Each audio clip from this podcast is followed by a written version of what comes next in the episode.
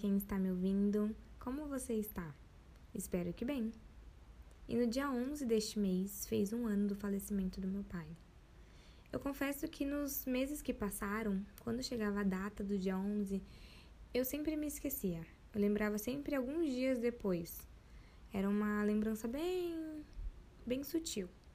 Mas ao completar um ano foi muito diferente. Eu acordei pela madrugada com um aperto no coração muito forte e eu comecei a chorar desesperadamente. Lembrando de como tudo aconteceu há um ano atrás, toda aquela correria, aquela angústia, aquela sensação de ter que resolver várias coisas. Foi muito difícil. Quando eu entrei nas redes sociais no dia 11, eu vi os posts, os comentários das pessoas que gostavam muito do meu pai. E foi muito estranho ver tudo aquilo e ter que realmente acreditar que o meu pai não está mais aqui. Eu estava no trabalho e eu tentei me controlar ao máximo para não chorar.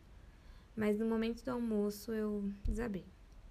Ainda é difícil acreditar que ele não está aqui, porque no comecinho, assim, logo como, quando tudo aconteceu, eu tinha a impressão de que o meu pai ia chegar a qualquer momento, de que eu estaria em casa e no final do dia ele chegaria com um doce para mim, como era de costume dele, e pronto.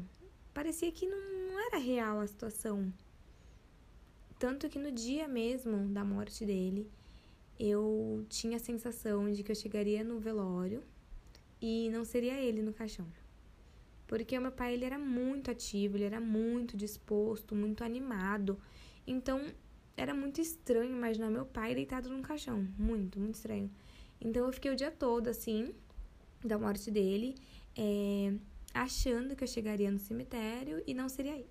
Tanto que na hora que eu cheguei, eu corri pro caixão, porque eu queria realmente ter certeza de que era o, de que seria o meu pai que estava ali, deitado. E de fato era. O momento atual está uma bagunça no mundo. Tantas pessoas morrendo vítimas do corona, muitas famílias sofrendo por suas perdas, e eu só peço a Deus para que Ele conforte o coração dos familiares, para que eles tenham a esperança do reencontro. Em Salmos 34, do verso 17 ao 19, diz assim: Quando as pessoas honestas chamam o Senhor, Ele as ouve e as livra de todas as suas aflições. Ele fica perto dos que estão desanimados e salva os que perderam a esperança. Os bons passam por muitas aflições, mas o Senhor os livra de todas elas. É isso. Por hoje é só e logo logo tem mais podcast. Fique agora com um trecho da música Ele Vem.